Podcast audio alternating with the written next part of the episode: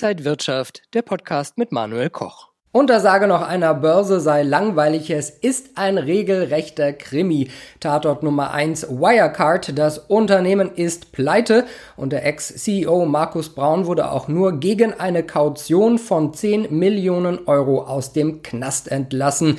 Jetzt ist die Frage, wie geht es weiter, denn die Aktie stürzte ins Bodenlose. Hat Wirecard überhaupt noch eine Chance? Tatort Nummer zwei Lufthansa, da gab es die Hauptversammlung und wie haben die Aktionäre entschieden? Geht es weiter für die Airline oder muss auch sie in die Insolvenz? Und Tatort Nummer drei die deutsche Wirtschaft. Die Wirtschaftsweisen haben ein neues Gutachten vorgestellt. Es steht schlechter als zuvor gedacht. Um die deutsche Wirtschaft. Damit herzlich willkommen zu Inside Markets X. Ich bin Manuel Koch. Diese Sendung präsentiert Ihnen Markets X ein Partner der Trading House Börsenakademie. Auf dem Frankfurter Börsenparkett ist einiges los und vor allen Dingen um Anlegers Liebling Wirecard. Die Schlagzeilen reißen einfach nicht ab. Jetzt wurde Insolvenz beantragt. Der Aktienkurs stürzte ins Bodenlose auf gut drei Euro. Kunden kehrten dem Zahlungsdienstleister schon den Rücken zu. Über Monate fuhr das Unternehmen eine Verschleierungstaktik, sah sich selbst als Opfer. Doch am Ende gab man zu, 1,9 Milliarden Euro fehlen in der Bilanz. Gegen Ex-Chef Markus Braun wird ermittelt und es wird auch zu klären sein, wie seine Last-Minute-Aktienverkäufe in Höhe von 155 Millionen Euro zu bewerten sind. Ist das das Ende von Wirecard? Was sollten Anleger jetzt tun? Klagen?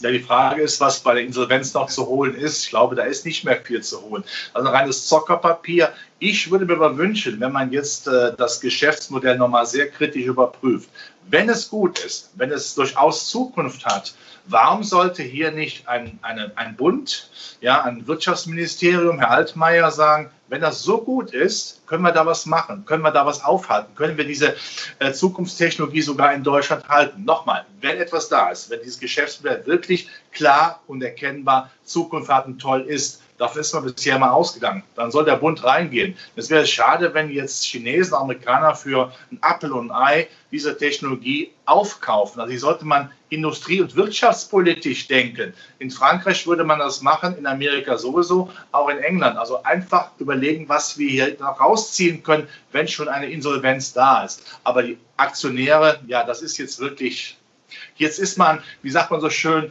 äh, vor Gericht und auf See ist man Gottes Hand. So ist es auch mit der Aktie. Da kann man jetzt schlecht was zu sagen. Wer spekulieren möchte, gerne, aber es, man kann hier keine seriöse Aussage äh, treffen, was in Zukunft passieren wird.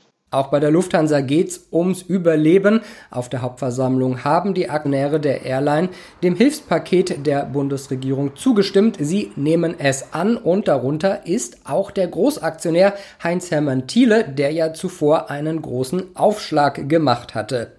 Seit Montag ist die Airline aber nicht mehr Mitglied im DAX 30. Was heißt das?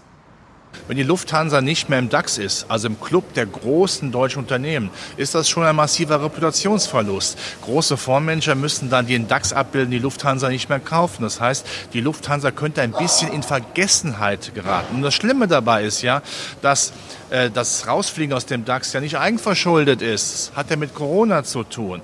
Für die Börsen ging es schwankend weiter. Eine neue Prognose der Wirtschaftsweisen lag auf dem Tisch. Bereits im März hatte der Rat ein Sondergutachten zur Corona-Pandemie veröffentlicht. Der damals berechnete Tiefpunkt wird aber wohl noch einmal unterschritten. Das neue Gutachten erwartet für 2020 einen BIP-Einbruch von 6,5 Prozent, ab Sommer eine langsame Erholung, 2021 wieder Wachstum von 4,9 Prozent. Ich habe mich mit dem Chef der Wirtschaftsweisen Professor Lars Feld unterhalten. Das V ist tiefer nach allem, was wir jetzt mit den harten Zahlen sehen, die wir für unsere Konjunkturprognose verwendet haben. Im März konnten wir ja nur eine Szenarienrechnung anstellen unter bestimmten Annahmen. Da gab es noch keine harten Daten. Jetzt haben wir die und dann zeichnet sich doch dieser tiefere Einbruch im zweiten Quartal ab. Und auf der anderen Seite auch eine etwas langsamere Erholung, als wir das äh, gedacht haben. Äh, das heißt, äh, der rechte Arm des V zieht sich etwas länger. Es ist nicht ein Wurzelzeichen, das würde ja heißen, dass es dann vollständig irgendwann mal abbricht. Das glaube ich eigentlich eher nicht. Äh, nach unserer Prognose geht das im Verlauf durchaus auch weiter nach oben. Aber es heißt schon, dass wir erst Anfang 2022, wenn alles gut läuft, ähm, wieder auf dem Niveau des Bruttoinlandsproduktes landen, das wir vor der Krise hatten. Webinare statt Seminare, wenn ihr euer Börsenwissen vertiefen wollt, bequem auch in Corona-Zeiten von zu Hause aus, könnt ihr das bei den kostenlosen Börsenwebinaren der Trading House Börsenakademie machen. Die nächsten Termine sind am 1. Juli Chancen in der Börsenkrise mit André Stagge, am 2. Juli, 14. August und 16. Oktober Börse für Einsteiger, für jeden, der erfolgreich an der Börse agieren möchte. Meldet euch am besten sofort an hier auf der Webseite www.trading-haus.de. Wir schauen auf die Top-Empfehlungen der Trading House Börsenakademie. Zuerst auf McDonald's. Dort sehen die Analysten eine Short-Chance. Die Aktien der Fast-Food-Kette, die taumeln nach einem Trendbruch in der Vorwoche grob seitwärts und laufen Gefahr, eine ausgeprägte Verkaufsformation zu aktivieren.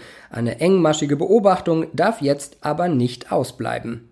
Solange der 50-Tage-Durchschnitt um 186,41 Dollar mehr oder minder gehalten wird, ist eine neutrale Schiebephase anzunehmen. Erst wenn die zur SKS-Formation dazugehörige Nackenlinie im Bereich von 184 Dollar nachhaltig gebrochen wird, dürften Abschläge bis 167,66 Dollar einsetzen. Wie so ziemlich alle Assetklassen fiel auch Platin während der Corona-Zeit von seinen Hochs bei 1045 Dollar aus Anfang des Jahres auf 548,50 Dollar.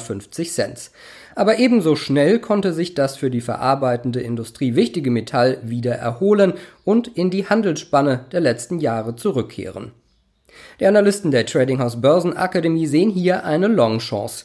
Als Einstiegsvoraussetzung für ein weiteres Kaufsignal und damit erfolgreiche Auflösung der bullischen Flagge ist ein nachhaltiger Anstieg auf über 855 Dollar und somit den 50-Wochen-Durchschnitt nötig. In diesem Long-Szenario ließe sich anschließend weiteres Kurspotenzial bis zu 929,36 Dollar ableiten. Wenn euch das Video gefallen hat, dann gebt mir gerne einen Daumen nach oben, kommentiert und postet. Und ansonsten sehen wir uns in der kommenden Woche wieder bei Inside Markets X. Ich bin Manuel Koch.